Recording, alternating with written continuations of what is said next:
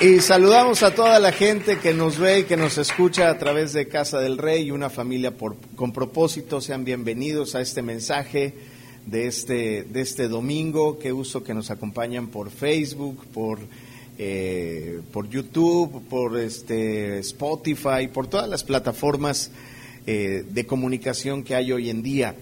De hecho, el, el hecho de que podamos acceder a diferentes plataformas para conocer la palabra de Dios es un asunto que, te, que nos tiene que ocupar, porque la palabra dice que cuando todo el mundo conozca de la palabra de Dios, el tiempo estará muy cerca.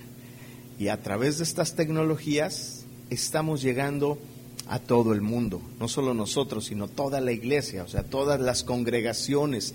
El mensaje de la palabra está llegando y eso es una señal de, que falta poco, de que falta poco. Muy bien, quiero contarles una historia.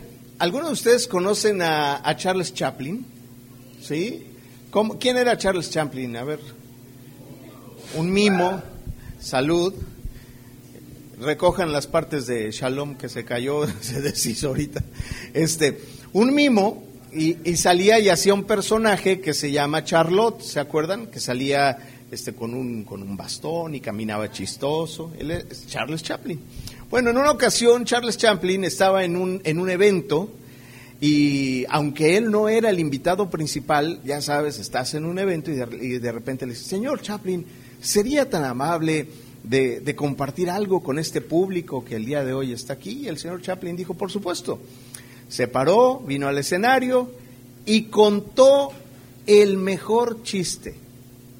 A pesar de que en sus películas no hablaba, él contó una historia muy divertida y entonces, eh, bueno, pues todo el mundo se rió. ¿Qué cree que pasó? Pues todo el mundo se reía. Acuérdate de un buen chiste, ¿no? ¿Alguien se acuerda de un buen chiste? Sí, bueno, ríanse así como si les hubiera. no, qué bárbaro, este Chaplin es buenísimo. Y después dijo, bueno, y ahora quiero decirles que, y volvió a contar el mismo chiste. ¿Y qué crees que pasó? Pues ya se rieron menos, a ver, ríanse menos. ¿Y qué crees que hizo? Volvió a contar el mismo chiste. ¿Y qué crees que pasó en la audiencia? Ay, que sí, el señor Chaplin, ¿verdad? Sí. Bueno, ya después él contó que a veces en la vida, eh, si no nos reímos de las mismas cosas varias veces, ¿por qué de lo negativo sí lo tomamos y nos vuelve a doler cada vez que lo contamos? ¿Sí? Y a veces estamos con lo mismo y volvemos a recordar una mala experiencia y nos vuelve a doler. Es que me dejó, es que tú no sabes lo que me hizo. Y otra vez y otra vez. ¿Y esa historia qué tiene que ver? Bueno, porque también pasa un fenómeno interesante. Cuando la iglesia, es decir, la gente que conocemos de Jesucristo, ya sabemos muchas cosas, de repente ocurre una cierta inmunidad, vamos a llamarle inmunidad teológica. O sea, alguien empieza a hablar y ven una imagen como esta que dice, ¿estás listo para ir a casa? Y dice, tu boleto al cielo. Y entonces dices, ah, sí, sí, sí. Ese chiste ya me lo contaron. Esa historia ya la sé. Y sí, pues se trata, ¿de qué se trata? Pues de que nos vamos a ir al cielo, ¿no? ¿Sí? Y pues sí, ¿y qué más? No, pues ya, y, y pues nos vamos. Y conforme te lo van contando a veces, pues vas diciendo, pues sí, eso ya lo escuché, eso ya lo sé. Y mira, ocurre el mismo fenómeno que los papás con los hijos.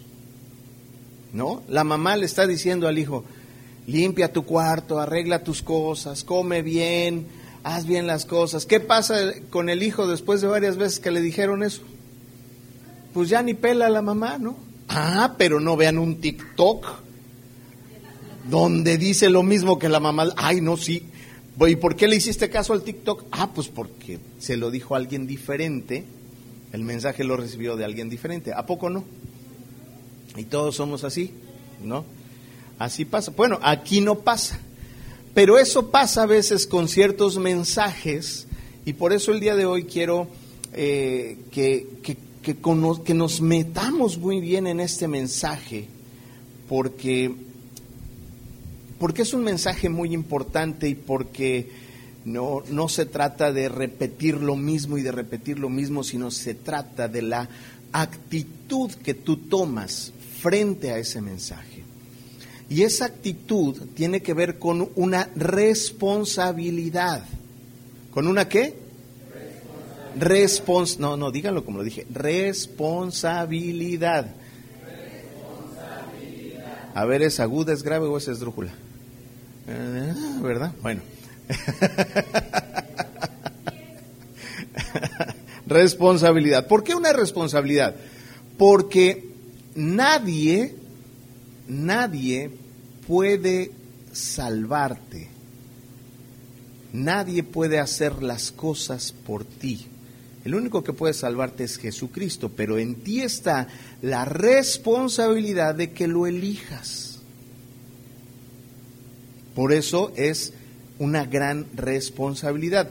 Yo como papá puedo orar por mis hijas, puedo orar por mi familia, para que el Espíritu Santo se manifieste en su vida y puedan conocer a Dios. ¿Eso hará que sean salvos? ¿Salvos? Pues mira, la palabra dice que yo y mi casa seremos salvos, pero a través de un proceso, pero la responsabilidad es personal. Y por lo tanto, la salvación es personal. Por eso es una gran responsabilidad. Lo cierto es que Cristo viene ya. Es una realidad. ¿Sí? Y después de lo que pasó en la pandemia, ¿no? Ahora que salen los recuerdos de, de Facebook y que puedes ir viendo lo que pasó hace dos años, hace tres años, ¿no? Después de la pandemia se empezó a abrir un camino y ese camino es para establecer concretamente las bases de algo que conocemos como el anticristo. ¿Sí? ¿Alguien sabe lo que es el anticristo? ¿Sí? O mejor dicho, ¿alguien no sabe lo que es el anticristo? Bueno, es un personaje mencionado por la Biblia, mencionado en la palabra, que será eh, pues quien unifique al mundo, ¿sí? Con un cierto propósito en contra de Dios. De hecho, vienen muchas cosas eh, que no voy a entrar en ese tema, ¿no? Si alguien quiere saber más, después les podemos compartir un mensaje específico de, ese tema, que esta no es la intención. Sin embargo, ¿qué pasó? Fíjate, en la, en la pandemia todos perdimos la perspectiva de ciertos conceptos, como por ejemplo el concepto de la ciencia. ¿Sí? El concepto de la ciencia cambió. ¿Sí? Nos dimos cuenta que la ciencia, que era algo en lo que podíamos confiar, de repente ya no sabíamos si confiar en la ciencia o no, porque se decían tantas cosas y ocurrían tantas cosas que ya no sabíamos que sí, que no, a pesar de que lo dijera la Organización Mundial de la Salud a pesar de que lo dijera un médico, ¿no? O sea, empezamos a dudar de ese tipo de cosas y eso era parte de, de esa estrategia. Empezamos a, a, darnos cuenta que la ciencia, que mucha parte de la ciencia durante la pandemia se convirtió e incluso superó a lo que conocíamos antes como ciencia ficción. ¿Sí? ¿Por qué? Porque si, si, cinco años atrás te hubieran dicho, oye, mira, va a venir una pandemia, y va a pasar esto, y va a pasar lo otro, ¿qué le hubieras dicho a ese alguien? Ah, ¿En qué película viste? ¿No? Es una película de zombies. ¿no? Eso es, eso es cualquier película de zombies de, de este, de, los que andan así, pues así andábamos, ¿no? Entonces, la ciencia se convirtió en muchas cosas superando la ciencia ficción. Ahora, estamos enfrente de una, de una etapa donde claramente se empieza no solo a establecer, sino se empieza a construir el camino para el anticristo. Uno de esos caminos es la inteligencia artificial. ¿sí? Estamos viendo eh, varios experimentos y varias cosas que están ocurriendo con el tema de la inteligencia artificial, el tema de la agenda global, eh, el, movimiento LGTB, y más, ¿no? Este, todo esto que está ocurriendo, los ovnis, ¿no? Yo en enero les decía a los chicos, chicos, este es el año de los ovnis y este año vamos a, se va a dar a conocer que los ovnis son reales, ¿no? Y ya pasó la semana pasada, ¿sí? Y fíjate lo que va a pasar. Lo que va a pasar aquí es que se va a empezar a contactar estos, estos seres, ¿no? Y la tierra va a tener un enemigo común. Haz de cuenta el día de la independencia, la película del día de la independencia. Va a haber un enemigo común y entonces nos vamos a tener que unificar y va a haber alguien bien buena onda que va a querer unificar todos los países porque vamos a tener ese enemigo común que es tan poderoso que solo juntos lo vamos a poder vencer. Eso es lo que sigue. ¿Sí? Y eso ya está, no estoy inventando. ¿Sí?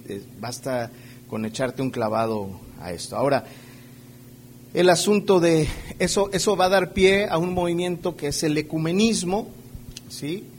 que es la unificación de la fe, se va a crear una sola religión a nivel mundial que ya empezó, ya hay una iglesia abrámica en, en Dubái, ¿no? donde se concentran los católicos, los judíos y los musulmanes. Este, en fin.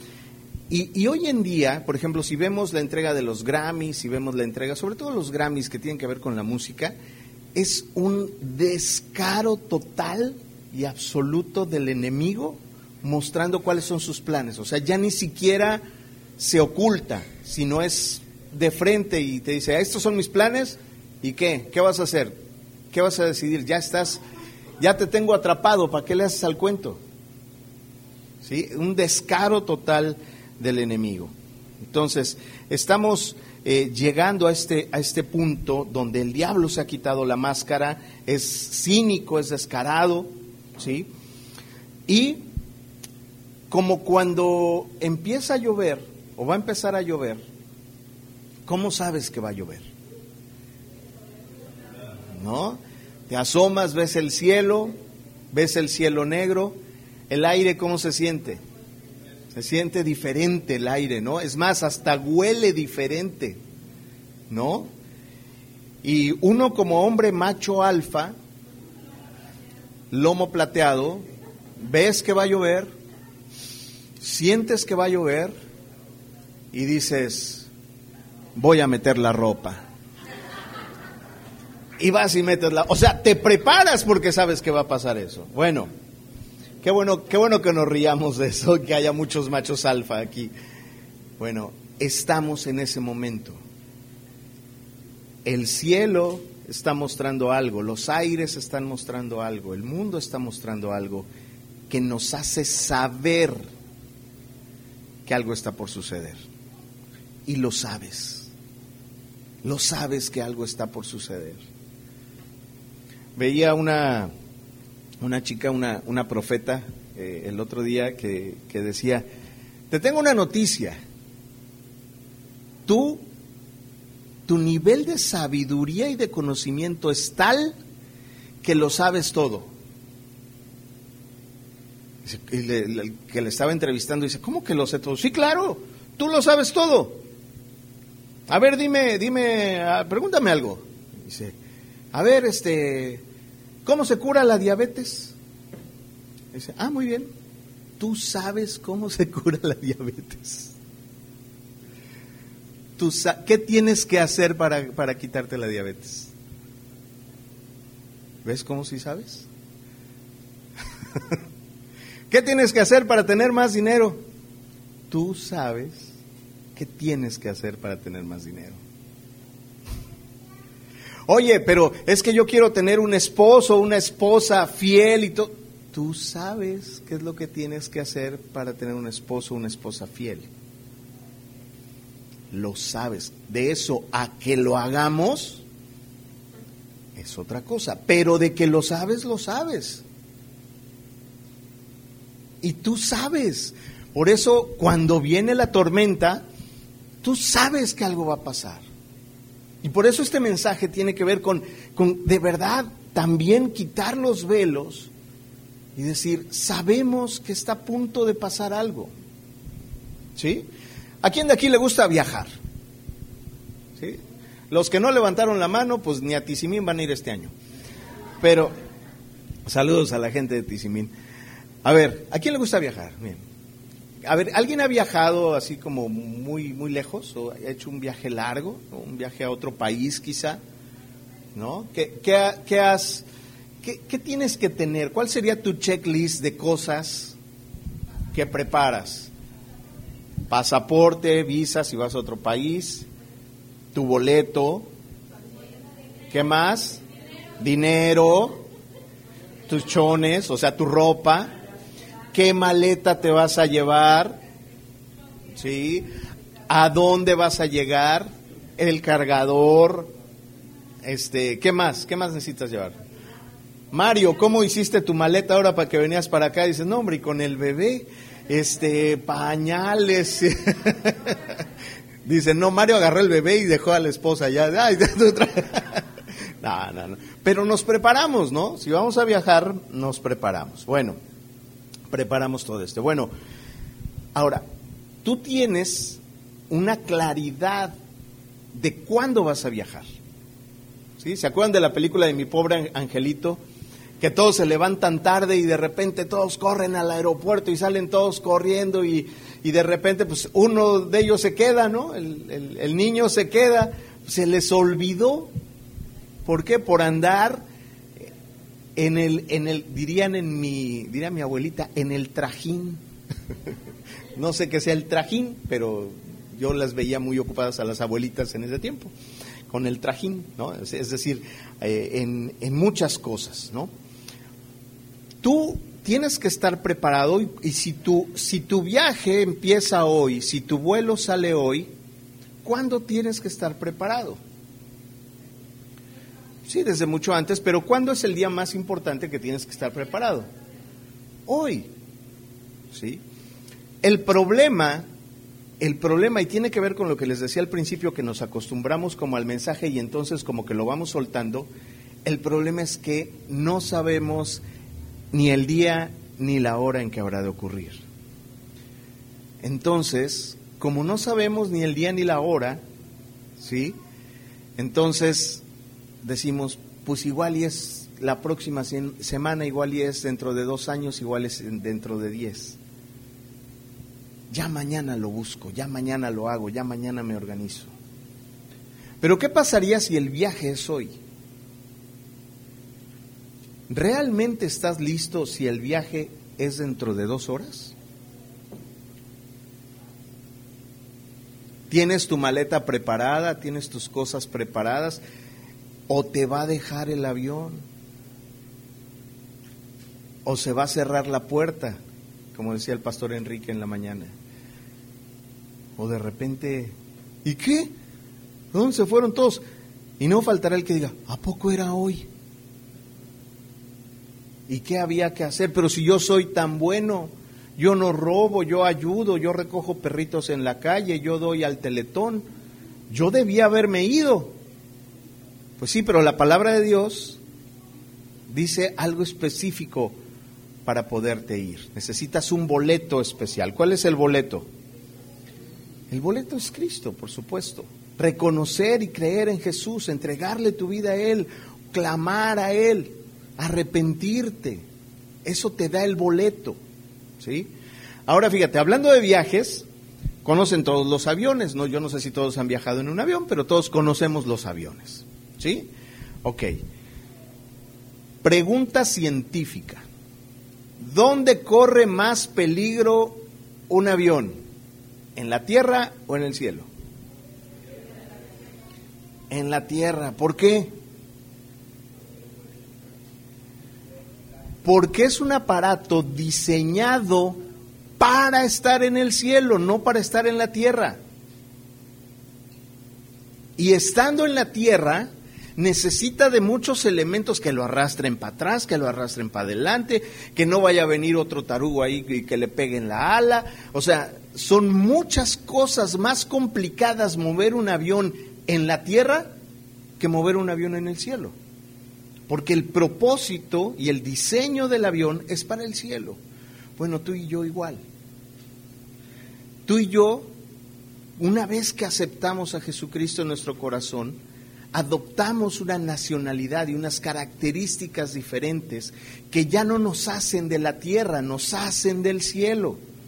El problema es que estamos en la tierra y entonces se vuelve un asunto complicado y peligroso hasta moverte, si lo entiendes, pero si no, pues imagínate, eh, se complica todavía mucho más. ¿sí? Fíjate bien, el, mundo, y, hay muchos motivadores y muchos conferencistas que de repente empiezan a hablar y decir, este, si, si tienes ansiedad, es que estás pensando en el futuro. ¿Sí has oído eso? ¿Estás ansioso? Estás pensando en el futuro. ¿Estás deprimido? Estás pensando en el pasado. El día es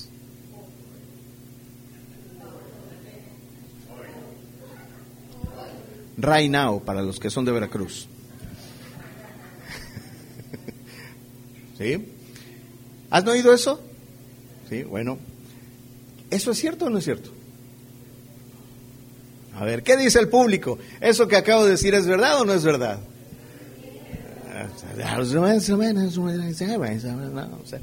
como voz en el aeropuerto.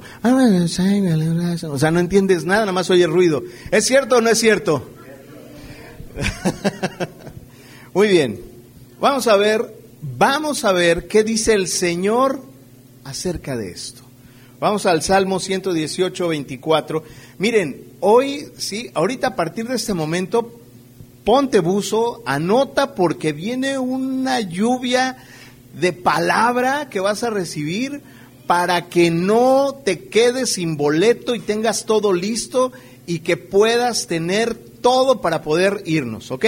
Salmo 118, Salmo 118, 24, dice, ¿qué dice? Este es el día que hizo el Señor, nos gozaremos y alegraremos en Él. Hay denominaciones y doctrinas que están peleados en que si es el sábado, que si es el domingo. ¿Aquí qué día dice que es el día del Señor? Hoy.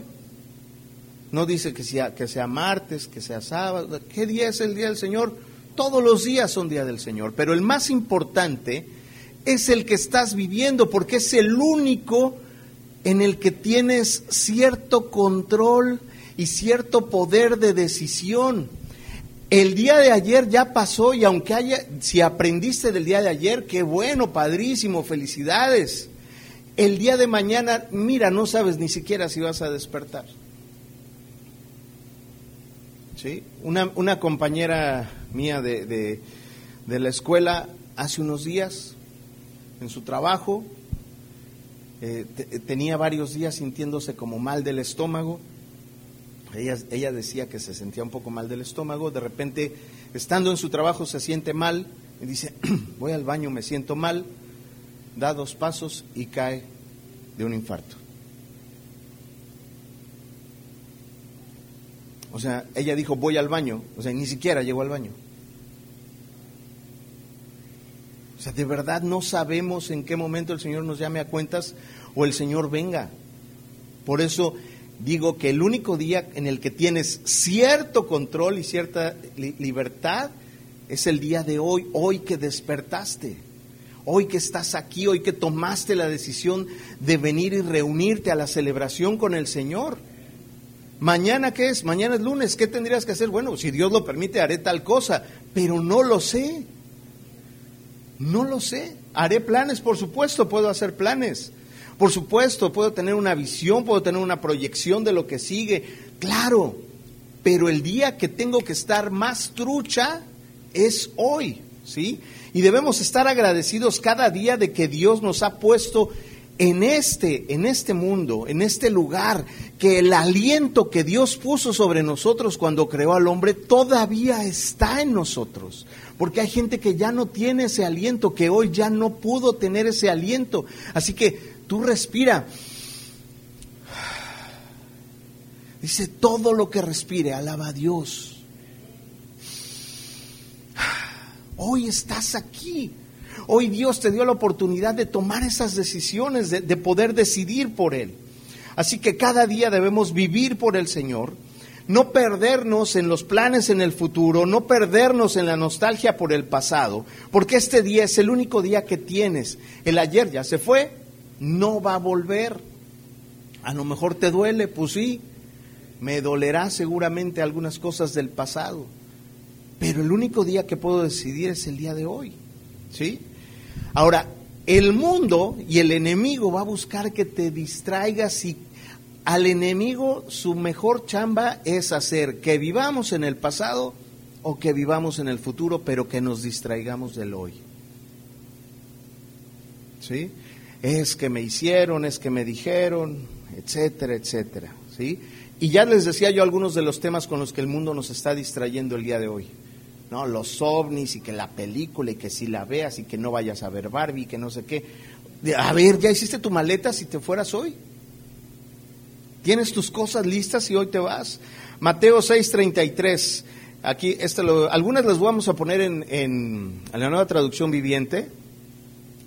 Y esto es bien importante porque viene de, esta palabra viene de un proceso donde el Señor Jesús está explicando ¿sí? que no nos tenemos que afanar por las cosas. Y viene diciendo, ¿acaso las flores se preocupan por esto? ¿Acaso las aves del cielo? ¿No? Y, y termina diciendo, mira, primero busca el reino de Dios y su justicia y todo lo demás será añadido. Este tiene que ser, si vas a planear algo, esto es en lo que tienes que planear todos los días. ¿Vas a hacer planes para el futuro? Ok. ¿Cómo voy hoy a buscar el reino de Dios y su justicia? ¿Sí? Está como el chiste de, ¿y, qué estás haciendo? Están dos compadres, ¿no? Y, uno está, ¿y qué estás haciendo? Estoy buscando, eh.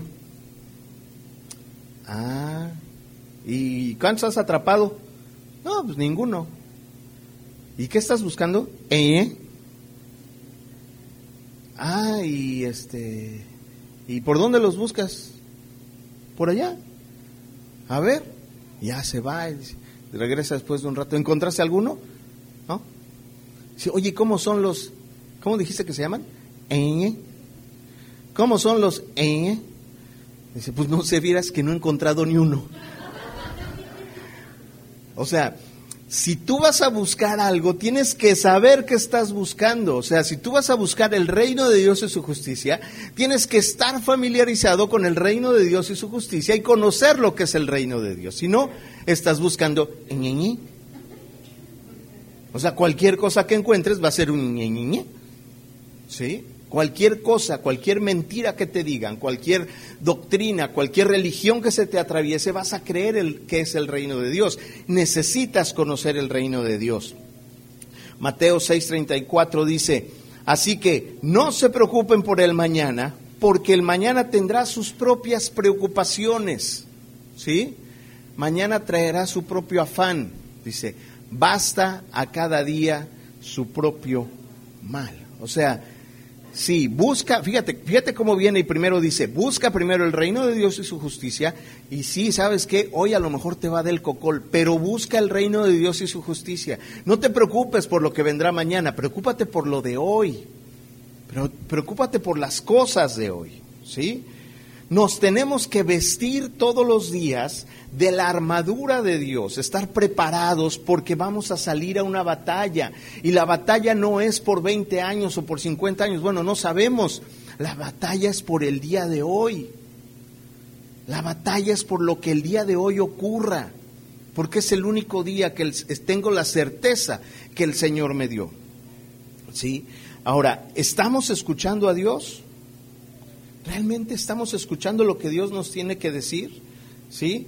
Estoy estableciendo una relación con Dios porque yo no puedo buscar el reino de Dios si no lo conozco y si no tengo una relación con el creador del reino de Dios. Necesito establecer esa comunicación. ¿Sí? ¿Alguien de aquí conoce a Mario? Levanta la mano, Mario. ¿Alguien lo conoce? Además de la doctora guapa que está allá atrás. Eh, ¿Usted sí lo conoce? Uy, cuiden sus amistades. Son sus papás. Fíjense, ¿qué tendría yo que hacer? ¿Sí? Si, si yo no conozco a Mario, ¿qué tengo que hacer para conocerlo? acercarme con él, platicar con él y decirle, Mario, ¿tú de dónde eres? No, pues yo puro Michoacán. Ah, sí, y ese conejo lo traes de las carnitas. No, o sea, o sea, tengo que establecer una comunicación con él. Bueno, lo mismo ocurre con Dios. ¿Sí? Yo necesito establecer una comunicación con Dios para poder conocerlo, ¿sí? Estoy ejerciendo el ser un hijo de Dios, ser una expresión de Dios. Ahora fíjate, estoy amando como ama Dios y como ama Jesús. ¿Quieres adelantar los trámites de tu boleto para saber si te vas a, ir o no te vas a ir al cielo? Revisa cómo estás amando. ¿Hay más amor en tu vida o hay más juicio en tu vida? ¿Hay más tristeza en tu vida o hay más amor? ¿Hay más rencor o hay más amor? ¿Hay gozo y hay plenitud o cómo estamos? ¿Hay nostalgia? ¿Hay algo que no me deja en paz? ¿Hay, rencor o hay amor? ¿Sí? Y esto, miren, Ojalá ustedes vieran las caras que acaban de hacer todos.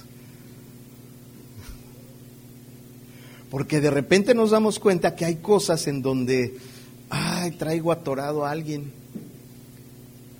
Traigo atorado, no, en el peor de los casos que traen atorados a su marido o a su esposa o a sus hijos.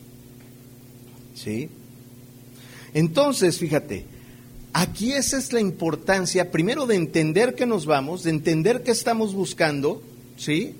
Y también de ayudarnos unos a otros para saber qué estamos buscando y qué estamos haciendo. Hebreos 3:13 dice, adviértanse, Hebreos, ahí la tienes, no, en el 13, a ver, abajo no está el 13, ¿no? Bueno, dice, ¿está?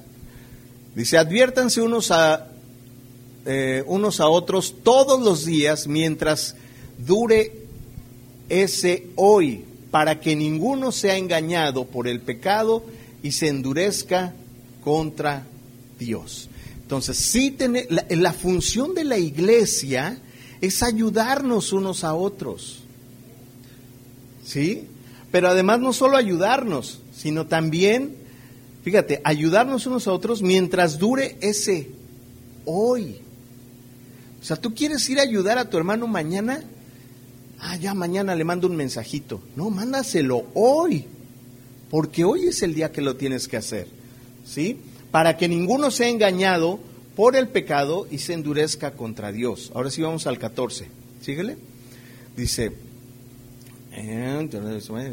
ok, pues si somos fieles hasta el fin, confiando en Dios con la misma firmeza que teníamos al principio cuando creímos en Él, entonces tendremos parte en todo lo que le pertenece a Cristo. O sea, es un asunto de resistencia, no es un asunto de velocidad. Ya llegué a Cristo, ya soy salvo. Sí, hoy llegaste a Cristo, mañana tienes que mantener ese mismo entusiasmo para poder verdaderamente llegar a Cristo.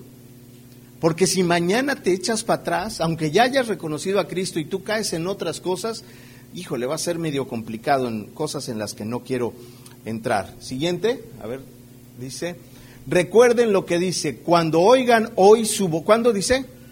Cuando oigan hoy su voz, no endurezcan el corazón como hicieron los israelitas cuando se rebelaron. Siguiente.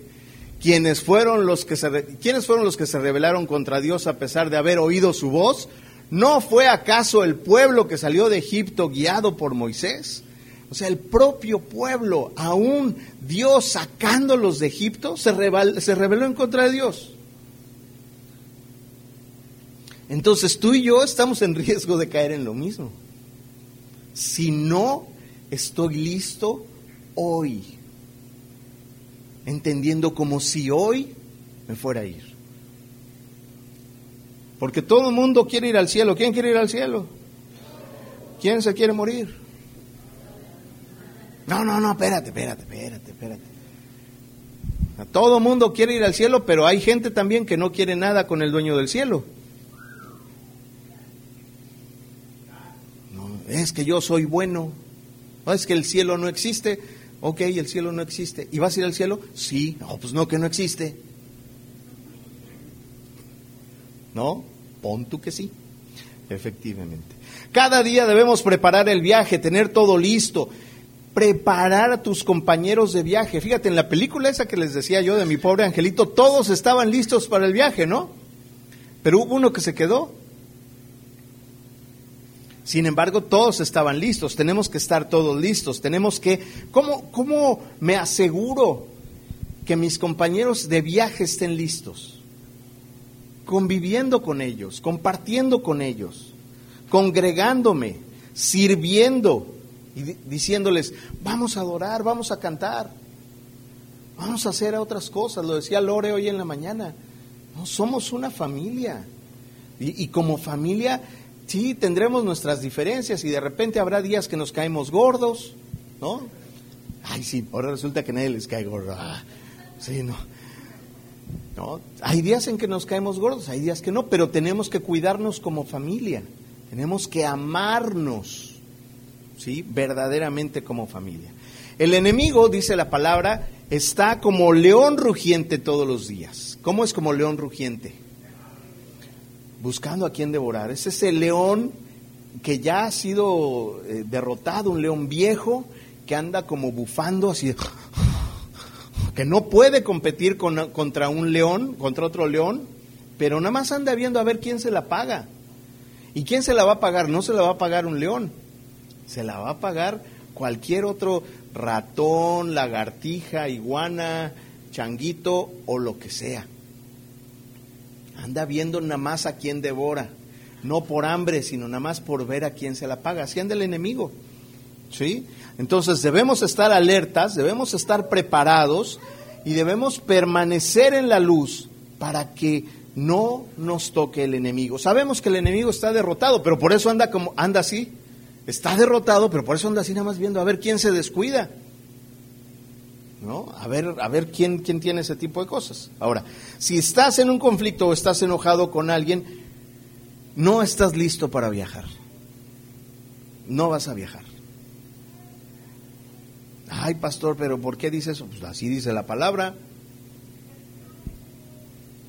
Yo no lo estoy inventando.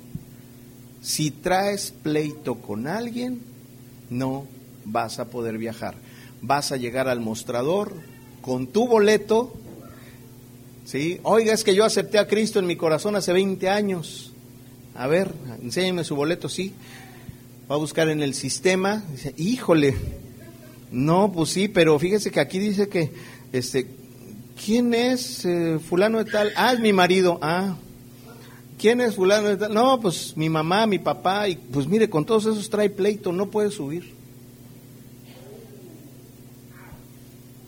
Siguiente. Vamos a ver. Dice, fíjate bien en esto que te voy a decir. El pecado, el enemigo, el enemigo es el especialista en una de sus frases que es, no te preocupes, no te preocupes. ¿No? Cuando yo digo una frase del enemigo, tú te imaginas que vas a decir, ah, no, y dice, no te preocupes, no hay problema. Mira, eso no es tan importante. Además, todo el mundo lo hace. Ya mañana lo arreglas. Ya la otra semana vas a la iglesia. Ya la otra semana sirves. Ya mira, y ahorita ya es tarde, ya para que lees la Biblia, la lees mañana. ¿Sí? El enemigo es especialista en esto, en decirte esto. No es tan importante, puedes servir a Dios mañana, no hay prisa. Pero ¿qué dice la palabra de Dios? Dice que es hoy cuando lo tienes que hacer. Porque es el único día que tienes. Vamos, fíjate bien en esto, en esto que ocurre porque, ay, es que está medio catastrofista este mensaje. Mire, yo soy el de estafeta. Yo soy el de FedEx. Yo nada más estoy entregando el mensaje. No, yo no sé lo que trae la caja y cómo lo que trae la caja te hace mover en ti. Ese ya es asunto tuyo. ¿Sí? Vamos a ir a Lucas. Fíjate, esta historia, esta historia está bien bonita. Fíjate, está Jesús y dice, Entonces alguien de la multitud exclamó, Maestro, por favor, dile a mi hermano que divida la herencia de nuestro padre conmigo. ¿Sí? Jesús le respondió, Amigo, ¿quién me puso por juez sobre ustedes para decidir cosas como esa? O sea, esas cosas ustedes las tienen que arreglar. No me pongan a mí. Siguiente. Y luego dijo, tengan cuidado con toda clase de avaricia. La vida no se mide por cuánto tienen. Luego les contó una historia. ¿Quién va a contar la historia? Jesús les va a contar una historia. Y dice, un hombre rico tenía un campo fértil que producía buenas cosechas. Y se dijo a sí mismo, ¿qué debo hacer? No tengo lugar para almacenar todas mis cosechas. Entonces pensó, ah, ya sé, tiraré abajo mis graneros y construiré unos más grandes. Así tendré lugar suficiente para almacenar todo mi trigo y todos mis bienes. Luego me pondré cómodo y me diré a mí mismo, amigo mío, tienes almacenado para muchos años. Relájate, come, bebe y diviértete. Pero Dios le dijo, necio, vas a morir esta misma noche, ¿y quién se quedará con todo aquello por lo que has trabajado? Así es que el que almacena riquezas terrenales, pero no es rico en su relación con Dios, es un necio. ¿Quién dijo eso? ¿Usted tiene algo en contra de esa palabra? ¿No? Bueno, si tiene algo, hable con él. ¿Sí? Dice, fíjate bien, el que almacena riquezas, digo, aunque está hablando de las, de las riquezas, quiero que lo entendamos a muchas cosas del día a día. ¿sí? Dice, el que almacena riquezas terrenales o cualquier cosa terrenal, cuando tu atención está en lo terrenal, ¿sí? Pero no es rico, ¿qué? En su relación con Dios, es un necio. O sea, hoy tienes que cultivar y que trabajar en tu relación con Dios. Es hoy cuando lo tienes que hacer, ¿sí? Vamos rápido a 2 de Corintios 6, dice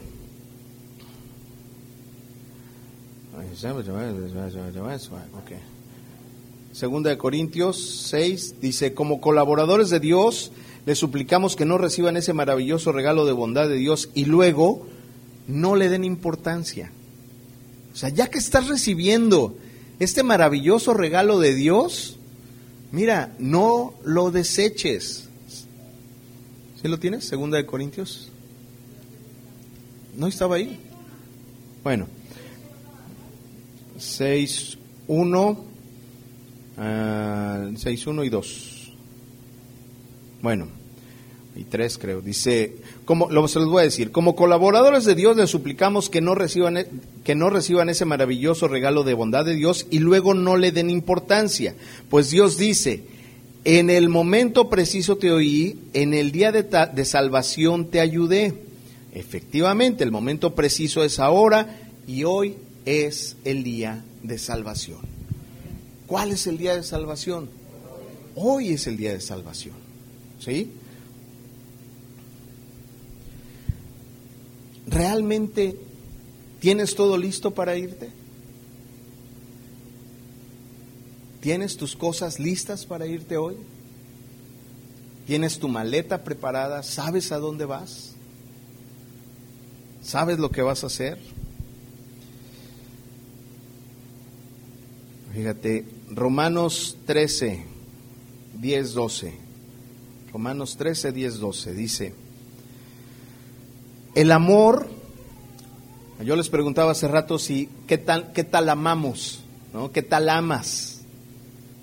¿Sí? ¿Estás amando? ¿Estás, eh, eh, cuando digo qué tal amas, es estoy perdonando, estoy pidiendo perdón, ¿sí? Estoy siendo una expresión del amor de Dios.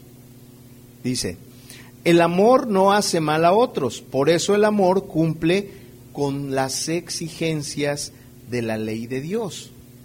O sea, lo más importante es amar y de esa manera estarás cumpliendo la ley de Dios. ¿Sí? Esto es aún más urgente porque ustedes saben que es muy tarde. El tiempo se acaba. ¿Quién lo dice? ¿Quién está hablando aquí en Romanos? Pablo. Dice, esto aún más urgente porque ustedes saben que es muy tarde. El tiempo se acaba. Y luego dice, despierten porque nuestra salvación ahora está más cerca de cuando recién creímos. ¿No te emociona este, que estar escuchando eso? Que no lo estoy diciendo yo, sino que viene en la palabra. Dice, la noche ya casi llega a su fin. El día de la salvación amanecerá pronto. Por eso dejen de lado sus actos oscuros, como si se quitaran la ropa sucia, y pónganse la armadura resplandeciente de la vida recta.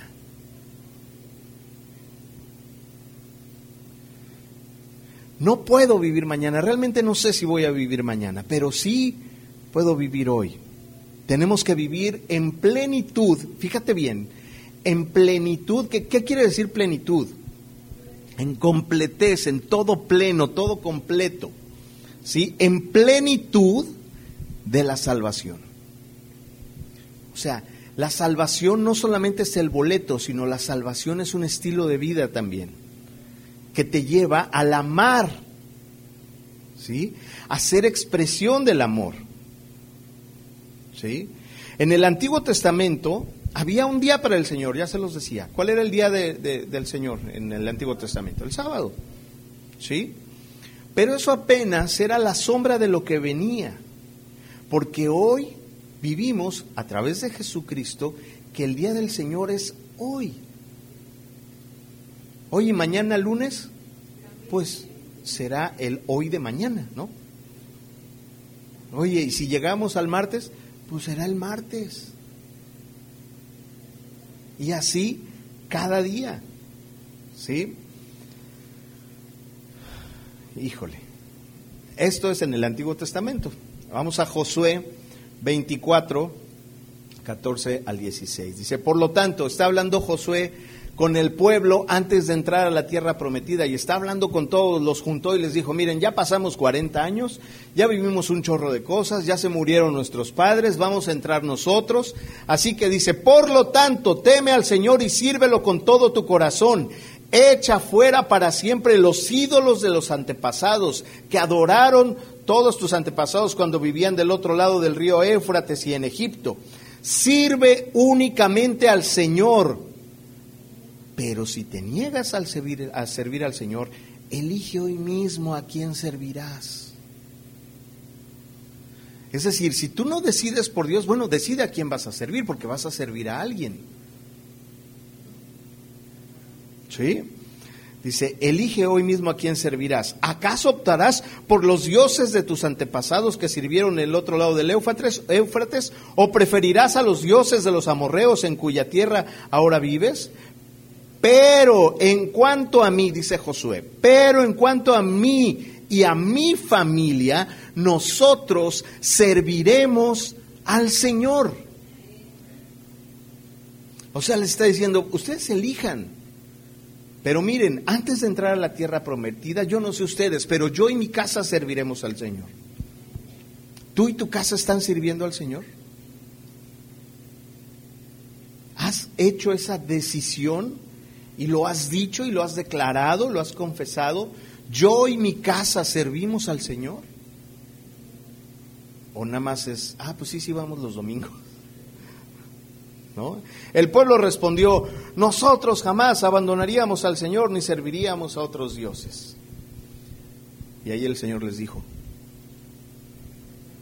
pon tú que sí. Porque lo que pasó después no fue eso precisamente. Pero bueno, hoy lo importante es que tú tomes esa decisión, que tú decidas realmente cómo estás.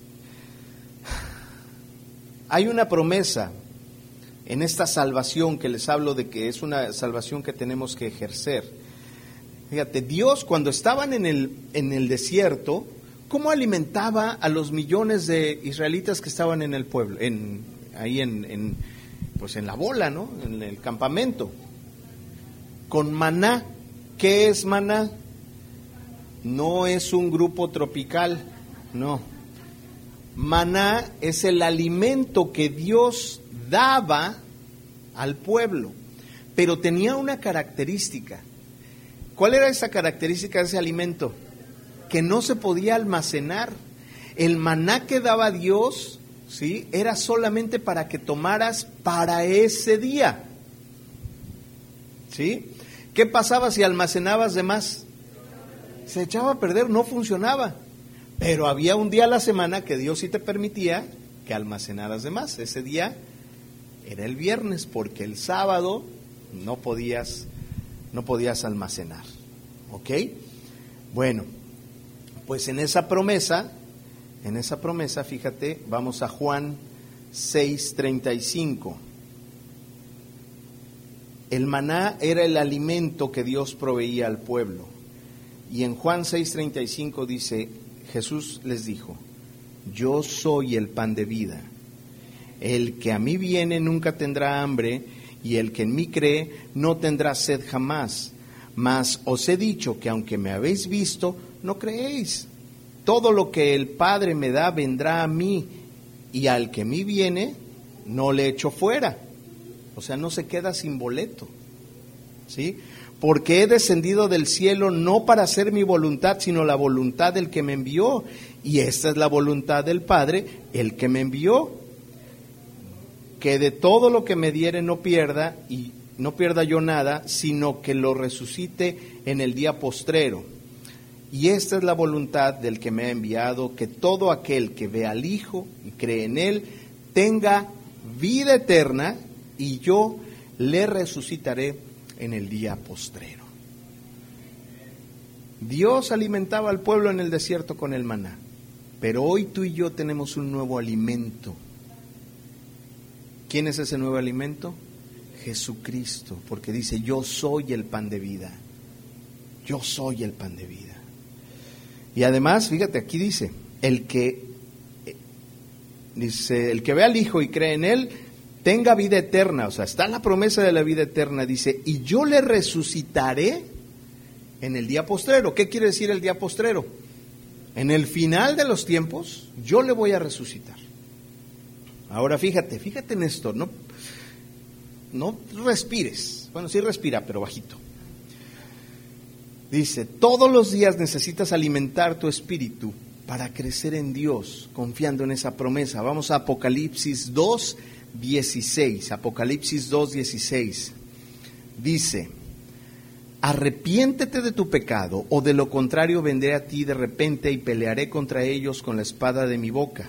Dice, todo el que tenga oídos para oír debe escuchar al Espíritu y entender lo que dice a las iglesias. Todos los que salgan vencedores les daré el maná que ha sido escondido en el cielo y le daré a cada uno una piedra blanca y en la piedra estará grabado un nombre nuevo que nadie comprende aparte de aquel que lo escribe, que lo recibe, perdón. Entonces fíjate, maná en el desierto, Jesús es el maná de ahora, el alimento que hoy tenemos, pero en el cielo hay un maná escondido. Hay un alimento escondido en el cielo. ¿Quién lo quiere? Y hay una piedra con un nombre que te va a dar el Señor. Y que hoy no entendemos. Esto que le estoy diciendo, o sea, tú imagínate a Juan escribiendo esto y decía, de haber dicho, ¿así? Sí, así escribe. Ok, no entiendo nada. No lo tienes que entender. De hecho, el grave problema de la humanidad es que queremos entender a Dios y no podemos. Porque Dios es tan grande, es tan majestuoso, que tratar de entenderlo es complicado. ¿Qué tenemos que hacer? Tenemos que conocerlo, que amarlo, que recibirlo, que establecer una comunicación con Él, para que entonces podamos tener revelación y pueda ser transformado nuestro entendimiento. ¿Sí? Yo les decía a los chicos el viernes, digo, a ver, ¿Cómo le hace el celular para que un video de YouTube pueda ser reproducido aquí? A ver, ¿quién me explica científicamente cómo le hacen? Pues no, no podemos. Sin embargo, lo usamos, ¿no? Es decir, no tienes que entender cómo funciona el celular para usar el celular. No tienes que entender que si la pantalla de retina, que si el procesador, que si cuántos gigas tiene, que si entonces y que si la batería y que si es de litio, que si es de níquel, que si se cargó, que si no se cargó, que si el wifi, que si la... No necesitas saber eso. Necesitas tomarlo y usarlo. Con Dios es lo mismo. No necesitas entender eh, todo eso de Dios. Necesitas saber que cuentas con Él y que puedes acceder a Él y necesitas estar en contacto con Él. ¿Sí? Ojalá pasáramos el mismo tiempo en la relación con Dios que el que pasamos con el celular. ¿Sí? Bueno, ya vamos a terminar. Dios quiere que evolucionemos y que nos alimentemos de esa palabra más allá de lo que hemos visto y entendido en este mundo. Sabemos que somos vencedores diarios. ¿Somos qué? Vencedores diarios de las batallas contra el enemigo. Somos vencedores diarios, somos hambrientos de esa libertad, de esa justicia, de entender, de saber que no entiendo cómo, pero yo pertenezco al reino y el reino también crece dentro de mí, ¿cómo no sé? ¿Cómo tienes esa revelación? No sé, solamente sé que cuando yo establezco comunicación con mi Padre, entonces yo puedo gozarme en eso y puedo recibir revelación a través de su palabra. Él me dice por dónde, hacia dónde nos podemos gozar como nos estamos gozando ahorita en entender un versículo y en otro y en llenarlos y decir, Señor, yo quiero más porque porque quiero conocerte más y estoy listo. Si me llamas hoy, estoy listo para irme hoy.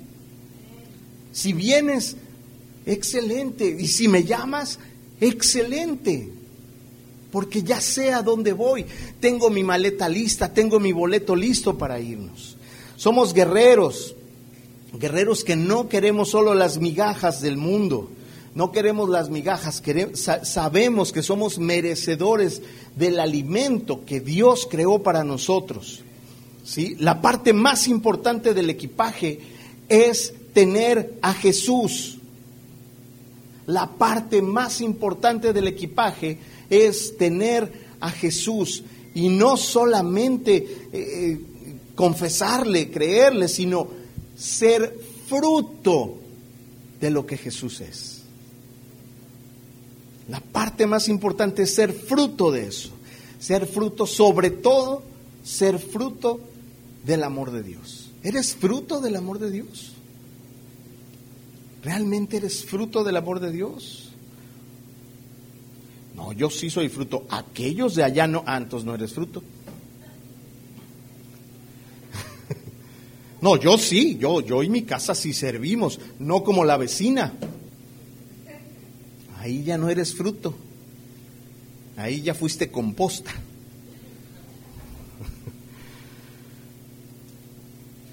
Tengo mi check-in de este viaje. Pasamos por muchas etapas ahorita en la palabra. ¿Cómo estoy realmente? A ver, si el viaje hubiera sido ayer, ¿me hubiera ido o me hubiera quedado?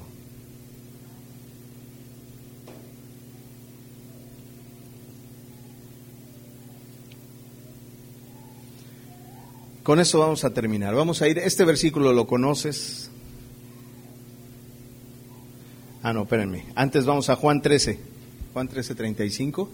Lo tienes ahí. Dice, el amor que tenga unos por otros será la prueba ante el mundo de que son mis discípulos. No dice el que sirve, no dice otras cosas.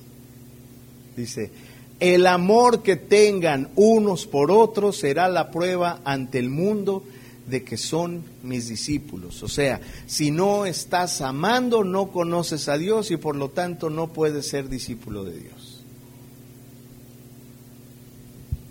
O sea, tengo que tolerar al marido golpeador. No, no, no, no, no. Una cosa es amar y otra cosa es marcar límites. Y Dios también te da la revelación para marcar ese límite. ¿Sí? Y entiendo que ese marido golpeador tiene un, contexto, una historia, que no apruebo, pero yo me amo, que entonces marco una, una distancia, marco un límite. Y eso también es amor, porque eso es amarte en quién eres, en tu identidad con Cristo Jesús. ¿Sí me explico? Porque luego, luego me empiezan a decir, ay, entonces debo aguantar todo, aguantar las infidelidades. Bueno, si, las, si estás aguantando infidelidades es porque no has entendido quién eres, por lo tanto, tú mismo no eres prueba del amor que Dios tiene por ti porque estás diciendo que no vales al punto de estar con una persona que te respete. ¿Sí? Sé que es duro esto que estoy diciendo, pero así es. Fíjate bien, vamos a primera de Corintios 13. Eh, aquí estuvimos eh, poniendo algunos versículos en traducción, este, traducción viviente y todo, pero este lo vamos a poner en Reina Valera. Y quiero que hagamos un ejercicio, porque ¿qué es amor? ¿Qué es amor? Dios es amor, sí. Amor para el mundo es un sentimiento. Para nosotros, para la iglesia, amor es una persona. ¿Sí? ¿Quién es esa persona? Jesús. Entonces quiero que vayamos juntos a este, yo sé que lo han leído muchas veces, que ya lo tienes, ¿no? Pero dice, lo voy a leer yo y quiero que me sigas. ¿Ok? Dice, si yo hablase lenguas humanas y angélicas, pero no tengo a Jesús, vengo a ser como metal que resuena, resuena o címbalo que retiñe. Si tuviese profecía y entendiese todos los misterios y toda ciencia, y si tuviese toda la fe de tal manera que trasladase los montes y no tengo a Jesús, nada soy. Y si repartiese todos mis bienes para dar de comer a los pobres, y si entregase mi cuerpo para ser quemado, y no tengo a Jesús, de nada me sirve.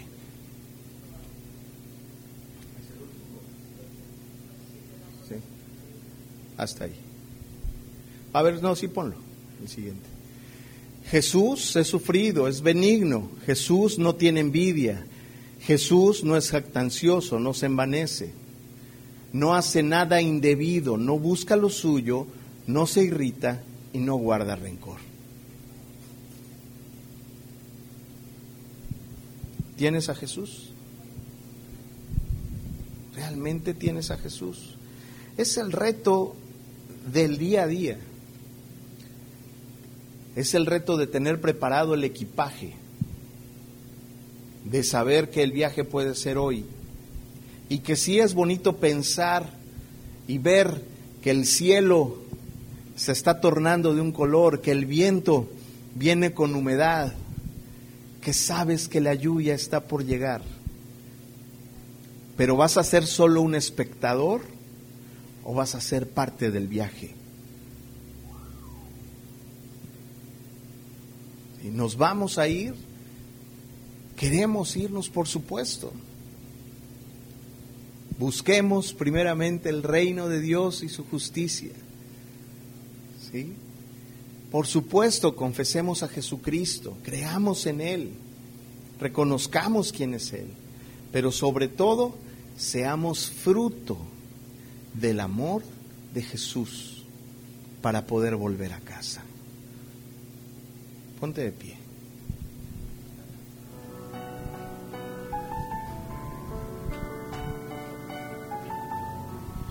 Quiero que en este momento hagamos una oración para tener todo preparado. para que podamos revisar, hacer un ejercicio personal de si estoy listo para irme o no.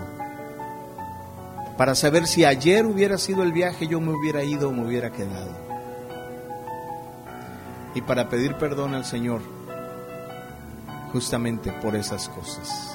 Cierra tus ojos, levanta tus manos. Padre poderoso, en el nombre de Jesús, Señor, hoy estamos aquí reunidos para clamar a ti.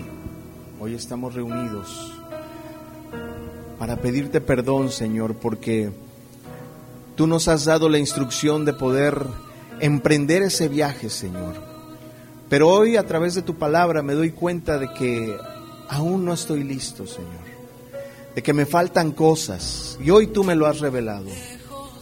Hoy tú me lo has puesto claramente, Señor, a través de tu palabra, a través de este mensaje donde hoy yo logro entender, Señor. Primero que sí quiero ir. Yo sí quiero estar ahí. Pero también, Señor, sé que tengo que cumplir esa lista de cosas. Ayúdame a amar, ayúdame a perdonar. En este momento, si tú tienes una persona con la que tengas algún conflicto, algún asunto pendiente, no lo perdones primero. Primero pídele perdón a él. ¿Por qué? Si él fue el que me ofendió.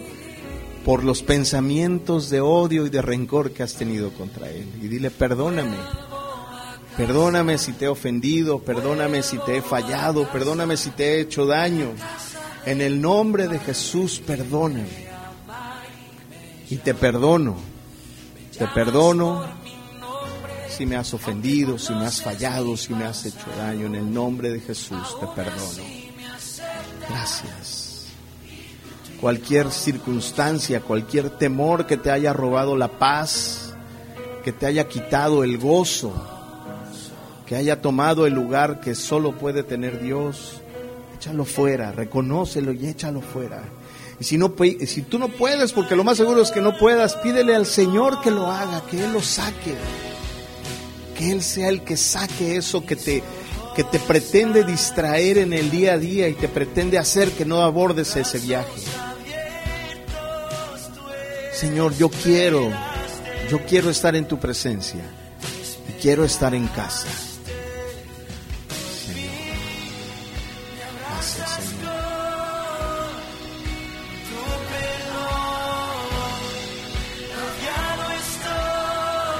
Te la sabes, cántala.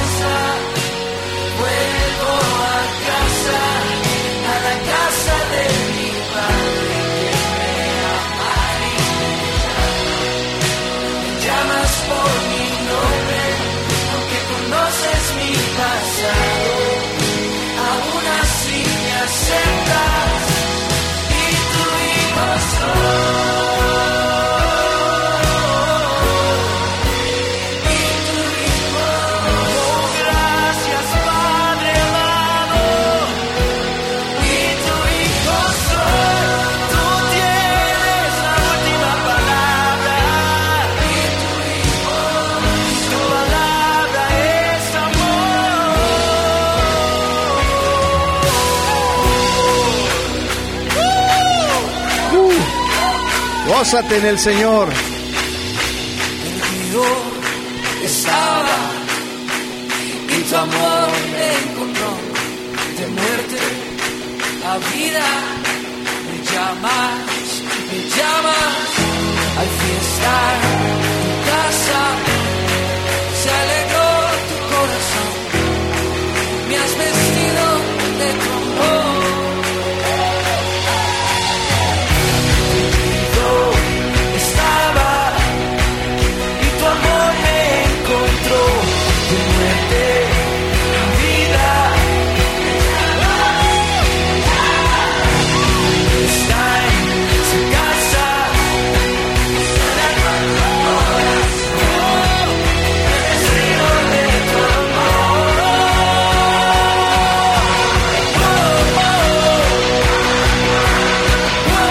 Gracias Señor, gracias poderoso Dios, gracias.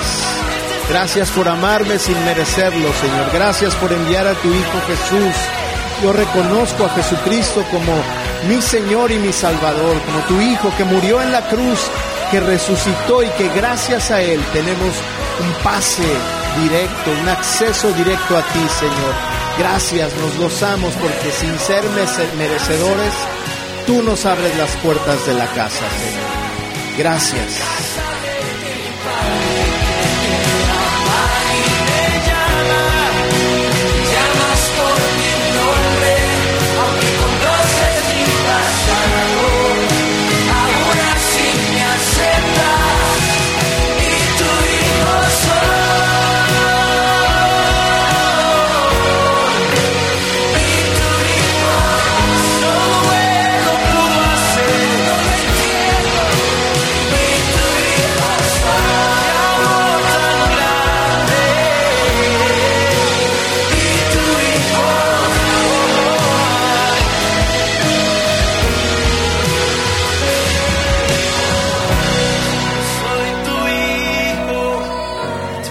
Gracias, Padre. Gracias por este momento. Gracias porque nos has permitido estar aquí reunidos, Señor, para alabarte, para honrar.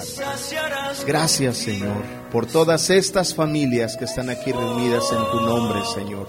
Por todos los hijos, todos los padres, Señor, por todas las familias que tú has convocado para que te conozcan y para que pasen al lugar de revisión, Señor, para tener todo preparado y estar listos para gozarnos en tu presencia. Señor, estoy listo. Estoy listo si me llamas hoy. Y estoy listo si tú vienes hoy. Dile, estoy listo. Estoy listo, Señor.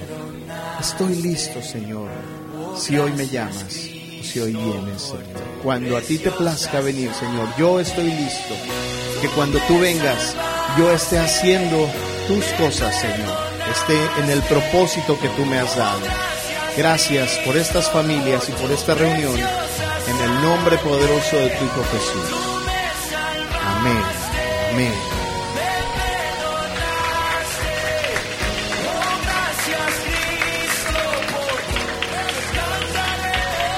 Muy bien.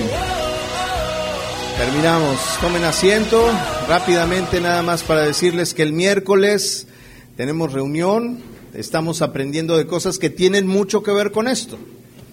Tienen muchas cosas que tienen que ver con esto. Si no lo han, si no han venido, pueden escucharlo en Spotify. Este, ahí subimos los, los audios de lo que se va aprendiendo el miércoles. Pero venga, gócese, aprendamos, preparemos nuestro equipaje para gozarnos en la presencia del Señor. Y gracias a todos los invitados que el día de hoy vinieron. Este, gracias por acompañarnos. Qué bueno que están aquí después de también un largo viaje que han, que han emprendido. Así que bueno, bienvenidos. ¿Sí? ¿Ya se van? No, pues vamos a orar, vamos. Miren, pásele para acá. Vengan, vengan los dos. Venga, doctora. Venga, venga. El otro día me estaba contando de todas sus aventuras. No se las voy a platicar porque fue confidencial. Pero se aventaba unas nadaditas muy buenas. Pero bueno, háganse para acá. Háganse para acá. Muy bien. Hermosa familia que hoy, que hoy están aquí. Pastor Enrique, puede venir para orar por ellos. Vaya, qué hermosa familia, ¿verdad? ¿Se gozó en Cancún? ¿Sí? ¿Ya no se quiere ir? No, pues tiene Qué bonito. Les pido, por favor, se pongan de pie, eh, por respeto a ellos. Y con mucho amor, como nos acaban de enseñar, somos una familia de amor, ¿verdad? Extiendan su brazo derecho hacia ellos y oren por ellos uno por uno, ahí en su corazón. Bendíganlos, que regresen con bien a casa que su corazón esté en línea con Dios, que su experiencia con Dios sea hoy, día a día, que nunca se separen del Señor, sino que permanezcan en el Señor, que Dios les guarde totalmente donde quiera que vayan, que, que el hogar donde ellos habitan sea bendecido. Vamos, ora por ellos, ora, ora, que salga de tu corazón esa oración. Quiero oír esas voces orando. Padre, bendice esta familia en el nombre de Jesús. Dales tu gracia, Señor. Dales, Padre, tu unción. Dales, Señor, tu presencia. Dales, Padre mío, tu bondad, tu misericordia. Este nuevo bebé, Señor, lo ponemos en tus manos. Declaramos que es tu Hijo desde ahora, Señor. Él crece con la unción de tu Espíritu Santo, Señor. Lo apartamos para ti, Señor. Guárdale de todas las maquinaciones del mundo y del diablo. Lo declaramos tuyo en el nombre de Jesús. Bendecimos esta familia en el nombre de Cristo Jesús. Amén.